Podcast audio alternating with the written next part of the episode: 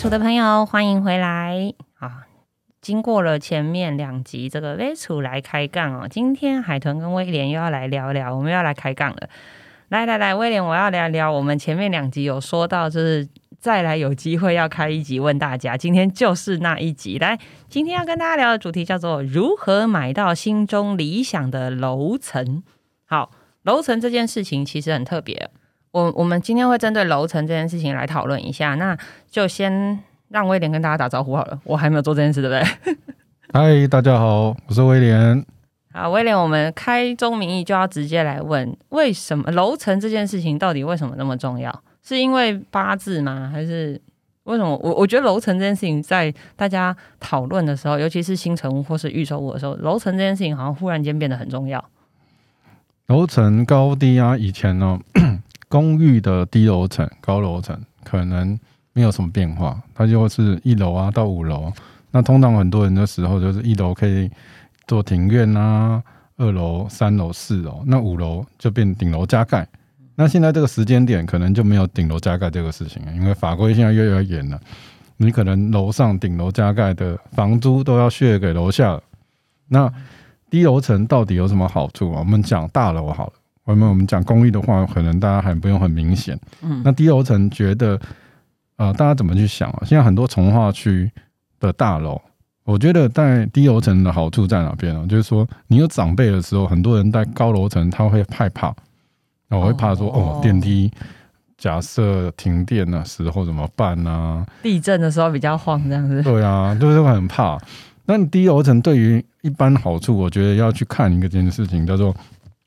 整栋大楼的植栽规划，嗯，你说绿化的这些计划，这样是吗？对，因为你现在看到很多的那个大楼啊，现在在从化区里面，其实它就有个街廓嘛。那街廓以以前可能就没有什么，就是全部都是铺呃柏油路啊，或者是瓷砖什么的。可是你现在看哦，假设我最近有看到一个房子，它就是二楼、三楼、四楼，那我在看这件事情，那我就觉得，我就在看它。它是种什么树？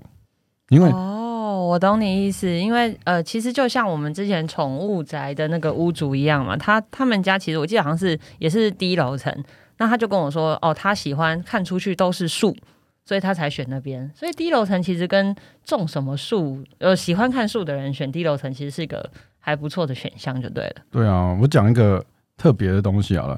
你低楼层，如果你选了一个二楼，那你看到的那个。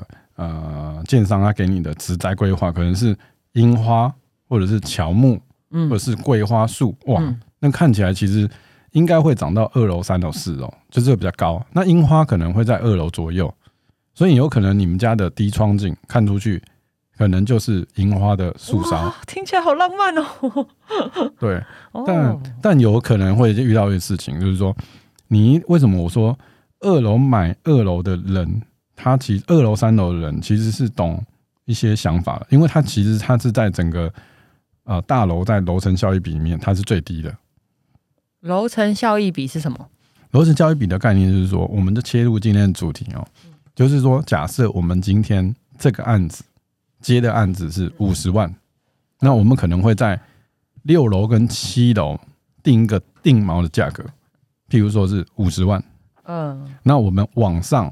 六楼、七楼、八楼，各一楼层。对哦，哎，好，威廉已经把我后面要问的题目破梗了。但是我想，我们可以拉前面来说，为什么会有中低楼层跟高楼层这个价差？其实就是在你在说的这个地方嘛。因为传统大家会认为高楼层价钱比较好，低楼层价钱比较低。那这个好跟高跟低到底用谁来做区隔？原来是中间那个楼层，这样是吗？所以中间楼层假设是零的话，下面就是减。啊，往上就是加，是这样意思吗？基本上是这样的。哦，那因为呃，我们就想一件事情哦，建商假设假设他有一次卖出来这两百户，嗯，那通常都会用一个基准点，譬如说五楼、六楼、七楼，抓一个点是零嘛，就是假设五五十万，嗯嗯嗯，就是它原始的定价就对。对，但是我们去看的点呢，时候我们去现场场看的时候，我们看到一个点，就是说。现场其实二楼搞不好比五楼还漂亮，嗯，对，或者旁边有一棵树，或者是旁边就是公园，嗯，那特殊的一些可以加分的项目这样子。对，因为整个从化区或者是户数超多的时候，会遇到一个问题是，我整群我我怎么去去去排排价格？哦，因为所以不会每一户价钱都一样，原因就是在这各各个户别有加分的项目，或者是呃觉得可以呃降折扣一点的项目，就是在这个时候去做加减价这样子。对，所以低楼层的好处啊，其实可以分几个啦，就是说家里有长辈的啊，比较好说服说，哎、来这边住啊，哦，因为他们其实很习惯，如果住在中南部或者是比较那个乡下地方，他们习惯住在一二楼嘛，嗯，对，那不呃就我们就可以去抓二三楼或一二楼的房子房源，其实都可以去做的。那在低楼层，其实它的一个点就是我们刚刚有讲到，就是植栽规划。嗯那植栽规划其实对于你的空间来讲，或者是视野来讲，其实别人也不不一定可以看到你。好，那我有个问题，很多人都说公寓时期啊，大家都说不要住二楼，说什么二楼就是什么水管转折的地方。那请问在公呃大楼现在还有这个问题吗？其实现在大楼其实回回管的那个地方，其实有些地方还是在二楼的下面，其实还是有。嗯，还是有可能是这样。那基本上，嗯，现在目前有很多拉到呃一楼下去了。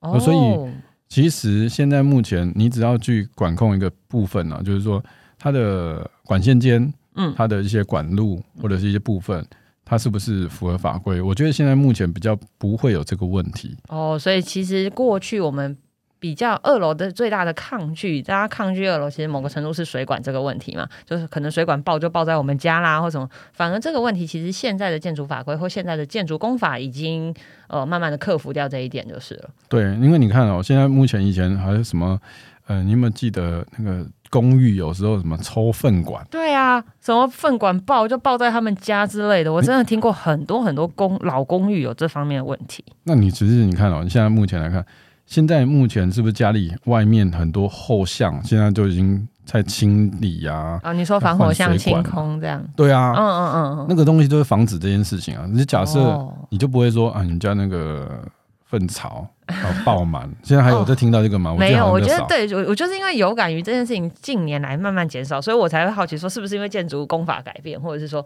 所以其实各方面都有进步，就对了。所以即便是老公寓二楼，也慢慢的没有这个问题了。对啊，你今天爆了，我觉得嗯，那个房子应该还不错，应该好可以去买彩券。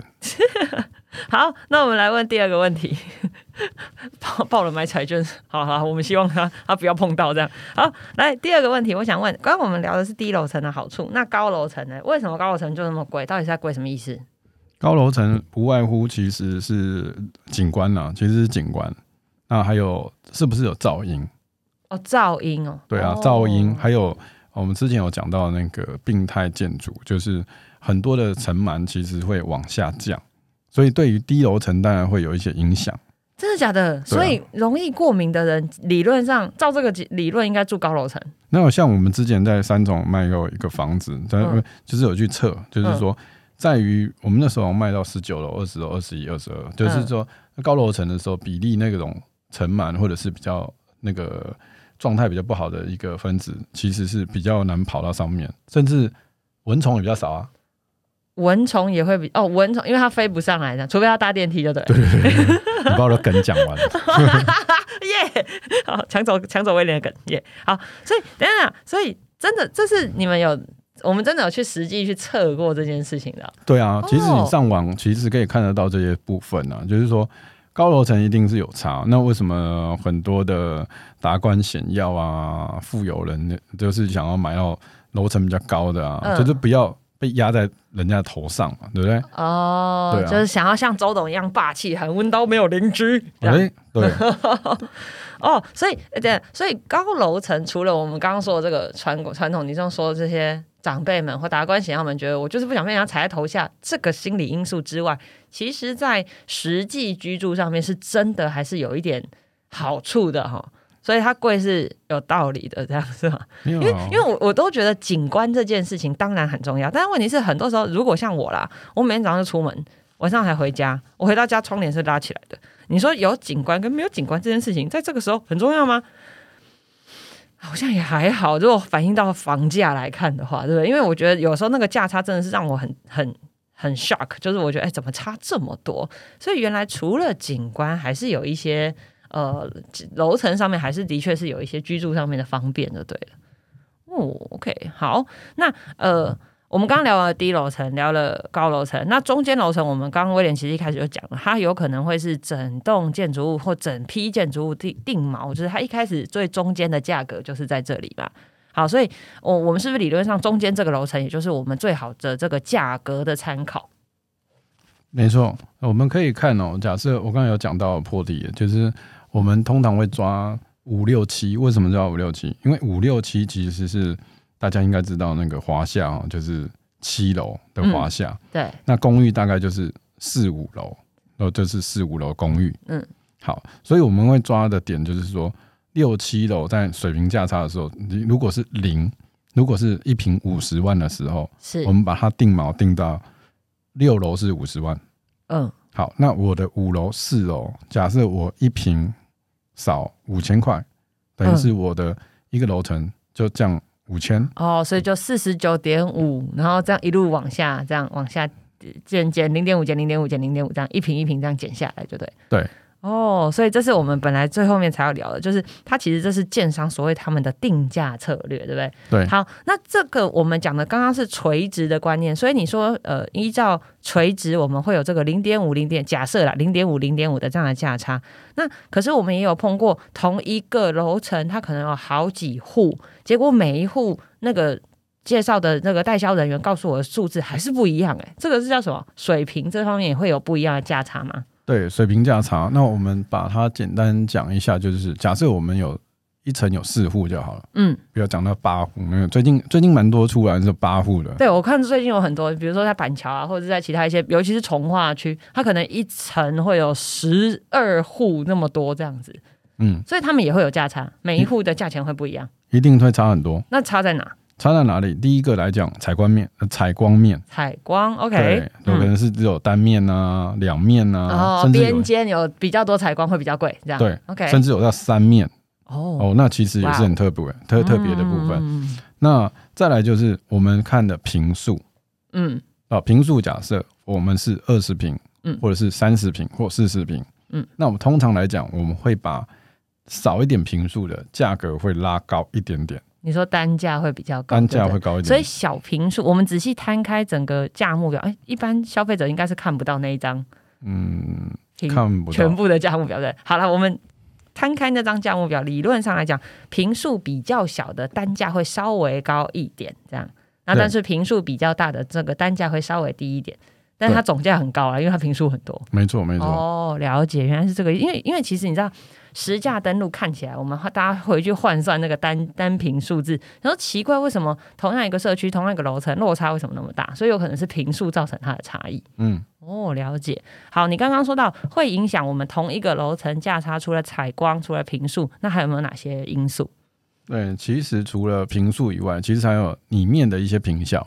嗯，好，平效。我们所谓平效，大家有些可能听不太懂，就是说我在我的主建物，就是我自己。住的可以用的地方，它可能它的用的使用面积用的很妥当。譬如说，呃，有些人喜欢不喜欢玄关，嗯，那可能一进来的时候就哇，你们家好大，啊，因为很通透性，就是我一进来可能就是客厅、餐厅，甚至房间可能有三房，其实我在我的这个空间里面都看到，根本没有什么玄关走道，嗯，那这个叫做平效效果。比较好的，就是使用效率上面来讲比较好的，那它就会比较贵。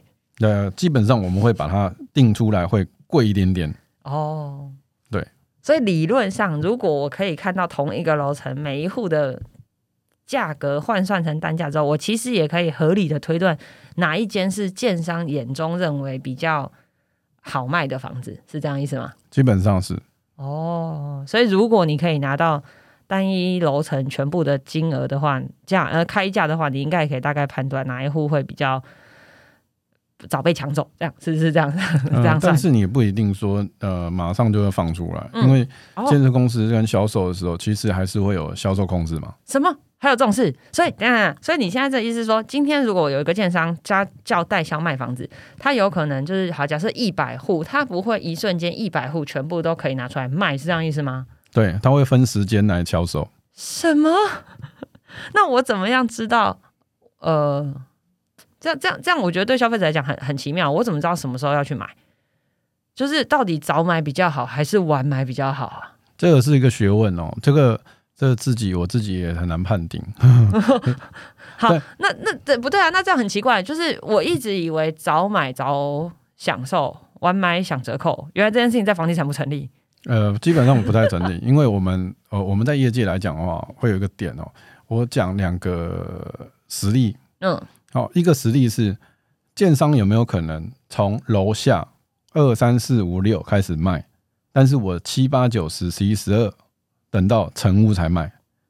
哦，难怪我们有的时候去现场看，他都跟我讲卖完了，嗯，其实不一定是真的卖完，他有可能会锁户，就是说或者是建商还不卖，这样是吗？建商可哦能在那个时间点他就是不卖啊，但因为他本来就没有委托给代销去处理那一批的房子啊。哦，所以我如果是建设公司，我是建商，我自己盖好了，假设十层楼好了，我有可能只叫建商，就是你们现在只能卖一二三楼，不可以卖楼上，这样吗？对啊，因为我们委托的销售行为不是就等于是他请我们卖哪一户，比如说有十二户，那我们就是中供那个十二户去把它供掉。哦，所以其实站在消费者的角度来看啊，如果这一批我今天来看，我今天来这个建安看，结果他提供给我的楼层跟户数我都不喜欢的话，我其实有可能可以晚一阵子再来看，可以看到不一样的楼层跟不一样的户型。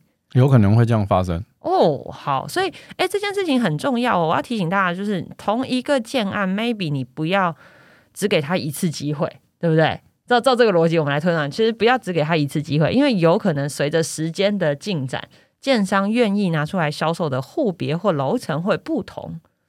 好，那假设说，如果你是非高楼层不住的人，那你可能要等一等，对不对？因为有可能老，因为照这样推推算来看的话，高楼层应该是最后才会拿出来卖的嘛。有时候我刚才讲说第二个实例嘛，哎，对对对对对，好，现在实价登录二点零出来了。嘿，好，假设啊，你拿出来的是二楼、三楼，先拿出来卖。嗯，假设你只有卖，我们刚才讲那个实例就是五十十万，对对对，五十是中间这样。好，那你先拿出来是二呃二三楼，对结果先卖掉，结果是四十七万，嗯，那是不是也也蛮危险的？对于哦后面，变成后面的人要出价的时候，可能就从四十七开始出。对，哦。所以现在策略其实假设是我是建设公司，嗯。不不要说那个，如果你是屋主，嗯。如果你是业主，你会怎么想？嗯。你也会就是说，那我干脆拿个八楼、九楼先拿出来卖，嗯，好，先定锚，譬如说，哦，就会卖到五十三万一平，哦，我懂你意思。所以五十三，当我去买你你八楼好像是五十三万，那我去买四楼，结果我发现我的价钱比五十三低，我就觉得我捡到便宜了。对哦，所以这是心理学这样。对，所以这个哦部分其实也是，呃，所以刚才跟回答 Dolphin 所讲的哦，就是不一定是说我在早买的时候一定会到什么价格，或者是晚买的时候会到什么价格，其实论定在于那个案子的供需求，供需，嗯，所以它终究是回到最基础的供需原理来来判断就对了。哦，哇哦，所以买呃看房子跟下就出价的这个时机点，其实真的很重要哈。那呃，我我们想要问，就是那如果实际在暗场啊，就是真的会有客人就是看个三四五六七八遍吗？就只为了等到他想要的楼层，会有，但是这个部分会是少的。很少这么理性，对不对？对通常会被销售姐姐的感性需求就吹下去就买了，这样也是吗？不一定哎、因为有真的有很多人会等很久，但是有些人确实是越等越贵。哦我刚才没讲到一个点，就是嗯，涨价。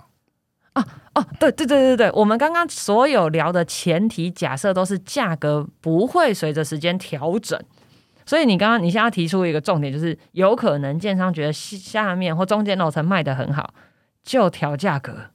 有可能哦，哦，那呃，我想问，调往上调的几率跟往下调的几率的比例大概是多少？往下调的几率是零，通常都往上调。那往上调通常都会这样子哦。假设我有一百户，嘿，我在这一段时间，假设一个月之内我销售到几成，嗯，那我就调整五趴到十趴调上去，下回价格单价哦，下回或者是呃一个价格可能是每一间呃每一个户别我调五千或一万。好，亲爱的听众朋友，你知道调五趴到十趴是什么概念吗？你可以理解吗？不能的，来，我现在告诉你，如果一瓶五千五十万调五趴就是多多少？呃，问旁边的人算算数。好了，我们用一千万比较好算。你知道一千万调五趴是多多少钱？五十万，亲爱的朋友，你有可能在一年之内薪水增加五十万吗？这就是为什么要买房子。哦，你永远追不上通膨的原因，他调五趴，你一年也赚不回来啊！有的人可能可以啊，有的人比较会赚钱啊，一年可能可以瞬间多个五六百，对不对？他可能觉得五趴真的还好，好，但是你知道，建商一调就是这样子的数字在往上砰砰砰就上去了，这样，所以难怪大家都会说买房子抗通膨，因为通膨，因为房子的 调价是这种幅度在增长的，因为它基数很大。好，所以。调价这件事情也是大家要多多关注。那调价这件事情，其实某个程度跟景气有那么相关吗？还是其实是看他自己那一个建案的买气？当然，我刚才有提到，还是供需的问题。嗯哼，就如果供需，你你你今天这一次时间就是十户哦，可能放了半年都卖不掉，那我觉得建商他也不敢调价。哦，那假设这个时间点，这个实物一抛出来，假设两个礼拜就卖完。那卖完之后，那个价格可能就会再重新调整哦。所以基本上，你只要看到热销个案啊，真的就是要抢快，对不对？我们其实理论上应该要这样推算。如果我们知道的热销个案，其实你真的要快点去买，因为大家只要把换个角度想，如果我今天我是建商，我绝对调价格的嘛。那么多人要买，我当然卖贵一点啊，对不对？没有道理便宜卖，还是要赚钱，将本求利这样子。好哇，所以我们今天得到的是。我们知道垂直会有价差，水平会有价差，时间也会有价差，就对了。哇，这真的是一件还蛮让我们惊讶的事情。哎，其实我们从头到尾都还没有讨论到说这个建案本身的建材会不会影响，或者是这个建案的设计师或者这个建案的工法有没有影响这个房子的的金额价格哦。我们单纯就是只是就定价策略这件事情来讨论。那我也知道，建商其实定价上面会有很多很多不同不同的想法跟考量。那威廉可不可以？呃，因为我知道你其实你也参与过很多建商他们在决定他们这个建案未来的价格那个过程，你可不可以跟我们听众朋友稍微透露一下，到底他们是怎么决定这一瓶要卖？一百多或九十几或五十几或七十几，或者是这一瓶我要创当地高价，这个高价到底是建商决定的呢，还是是谁决定这个建安要卖这么贵啊？我们我们讨论几个哦，我觉得最基本的地方，第一个营那个土地成本取得多少钱啊？第一个，第二个东西的话，就是我在哪个地方要盖什么样的房子？嗯，好，第一个，假设我今天是。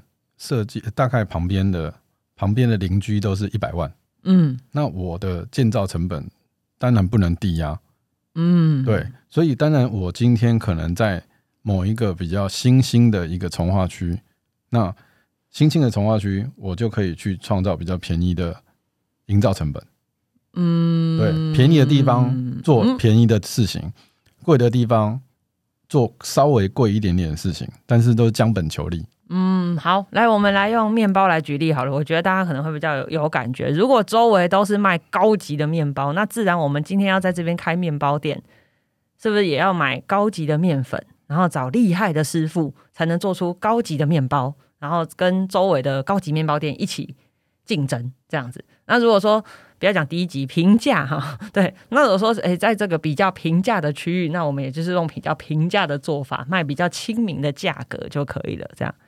所以其实为这也是为什么，你会发现这个同样这个双北哦，房价落差非常大的原因哦，其实主要这个这个呃价格的制定跟区域就有很大的关系，就对了。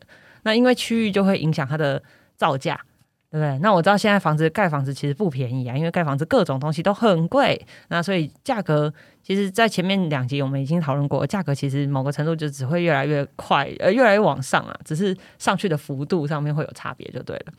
好，来，我们再来继续我们这个买到楼层这件事情。好，那呃，威廉，我们可以跟大家分享一下，如果今天我是一个购屋小白，就是啊，我就是要从买人生的第一间房子，然后我从来没有买过房子，那我也不知道楼层这件事情。那你会不会给我们一点建议？就是你会建议我们买哪一种楼层，对我们来讲比较合适吗？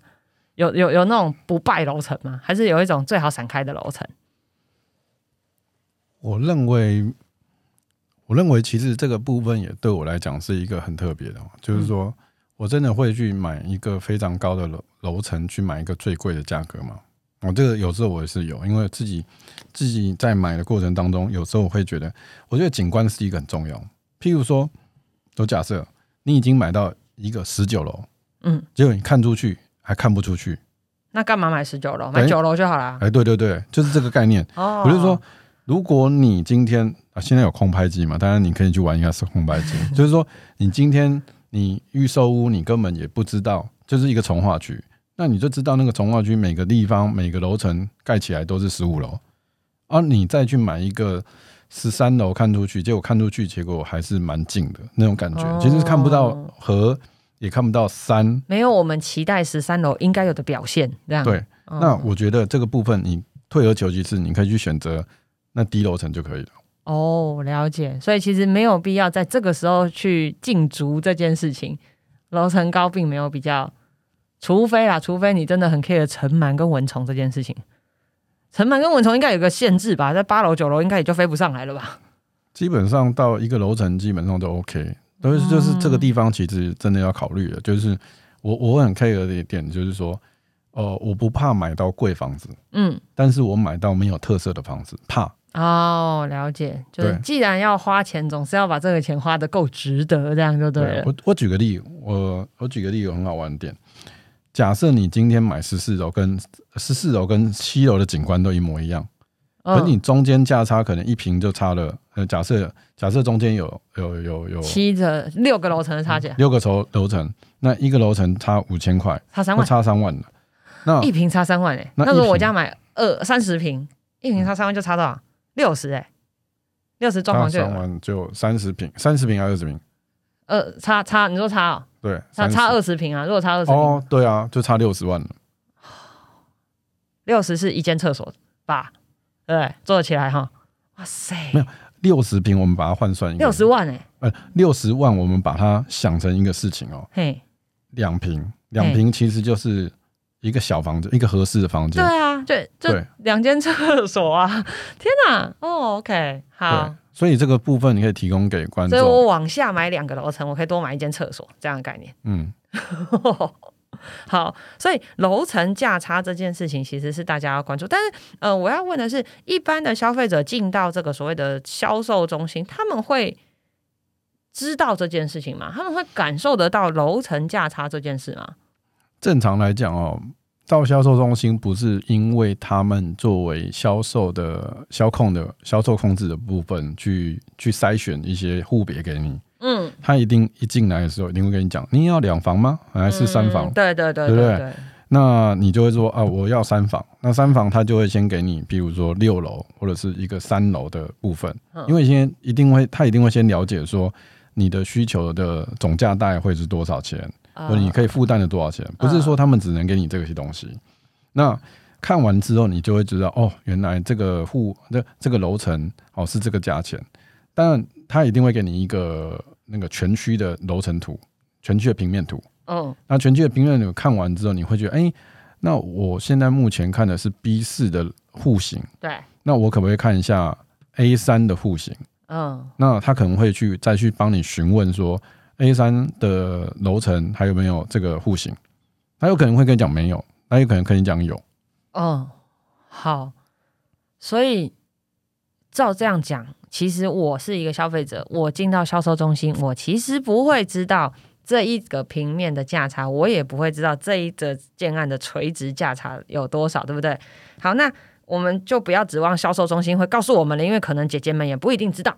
那威廉有没有什么方法，我们可以自己找到这个，到底推测出来这个价差这件事情？通常我会抓三到四件，三到四件。假设我今天进去的这一个销售中心，嗯，我会问一下三件、四同件，同一个户型问三间还是什么意思？不是，就是假设我今天我很肯定，就是说我就是要三房，嗯嗯嗯。那我三房有什么样的户型可以提供给我？好，假设两种好，两种，譬如说三十五平跟三十一平。啊，对对对对，好这样，那我就会说三十一平，那你可以给我呃中间楼层嗯哦两间，它可能嗯是给你五楼六楼。嗯哼，那另外一个我就可以去抓说，假设有没有高楼层？嗯好，三十一平跟三十五平的高楼层可不可以再给我？是，那给我完之后，其实我回到家，因为嗯当场不可能决定嘛。嗯我回到家的时候，其实我就会去算，哦，所以你会去拿一个呃，假设两种户型，但是平数都是你可以接受三房的平数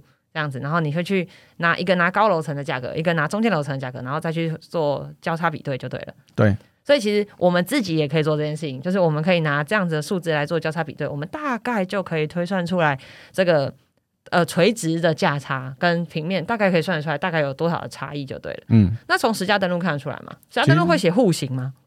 其实现在实价登录二点零出来之后啊，嗯其实是有规定预售屋现在要登录，那登录有登录细到连什么户型都有吗？基本上因为我因为不是都会分什么 A B C D 户或是 A one B one 那些吗？大部分人看到这种户别啊，因为嗯它的门牌还没出来，对，所以有很多的时候，其实你看不太懂。对，哦，可是你你你你去看哦，我刚才有讲嘛，假设我今天我已经拿到了刚才的户别的户型，是那我有平数，是所以其实平数可以换算你大概买到哪间。哦，因为它可以他当初不是会给你一个平面图吗？哦，所以我可以依照我拿到的资料再去对照，如果他已经有实价登录了，那我回头去实价登录看他的平数，那我就可以推算他大概买的是 A one 还是 A 三还是什么户这样子就对了。对，哦，OK，好，哇，有没有发现做看买房子真的要做功课？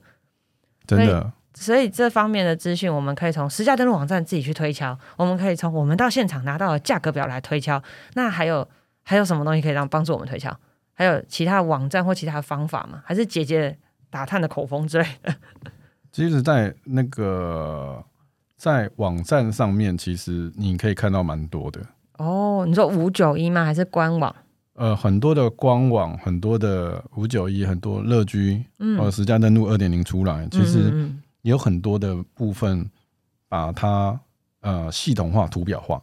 哦，系统、OK 好，所以其实善用这些网，其实这些网站一直以来在杯楚已经出现过很多很多遍了。好，我们有空找这些网站的主事者来聊聊天。好，那所以透过这些网站跟自己拿到的资料，其实我们要做功课，就是在这个时候就对了。对啊，海豚你自己买 iPad 就比来比去了。那当然，开玩笑，我从那个总店比到好事多，哦，能比的我都比了，对不对？只是买台 iPad 我也会这样。好，所以买房子也是很重要，对不对？哇，好啦，很多功课要做。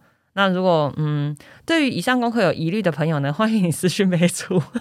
我是应该来开一个实体课，大家的来教大家怎么去推敲当柯南，好不好？还是真的想上课的人可以留言给我知道吗？我就凹威廉出来开课。那建商以后会不会讨厌我？不会啦。实价登录二点零的话出来啊，其实越懂，其实呃插一个小话，就是说，嗯其实疫情有没有影响到房价？其实没有影响。嗯有没有影响到看屋或者是成交？嗯人来看的人变少，嗯，但是成交其实没有变少。哦为什么？现在大家很多很很会研究，哦，所以他其实都做好功课才去就对了。就是买屋前的 work from home。哦，所以 work from home 就包括这个看房子这方面就对了。哇，好酷哎！所以他们其实都已经做好功课就对了。对啊，现在其实成交不会真的，现在有要走出来的人，基本上他是要刚性需求是很强的。嗯，非必要不出门啊，真的很必要了嘛，对不对？就一定要买房子了才会出门的。对 OK，好，所以有没有朋友你是这样子的人，然后真的买到房子？我欢迎你来留言跟我们分享。那我也诚挚邀请你来跟海豚一起录一集 podcast，我想要听听你自己做功课的心路历程。好，如果有这样的朋友，欢迎那个赶快私讯我们，任何方式的找到我们来，我非常诚挚的邀请你来跟我录一集 podcast。好，那我们今天大概先聊到这边哦。我们期待有一天，呃，我们可以来聊其他的一些项目。我刚刚有讲到一个项目，我又很想很想讲，我下次可以再开一集。好，那我们很简短的，但是很迅速的把建商不能说的秘密啊，在这边都说了。好，那我们期待下一次再跟大家见面。我们今天先录到这边喽，谢谢大家，拜拜，拜拜。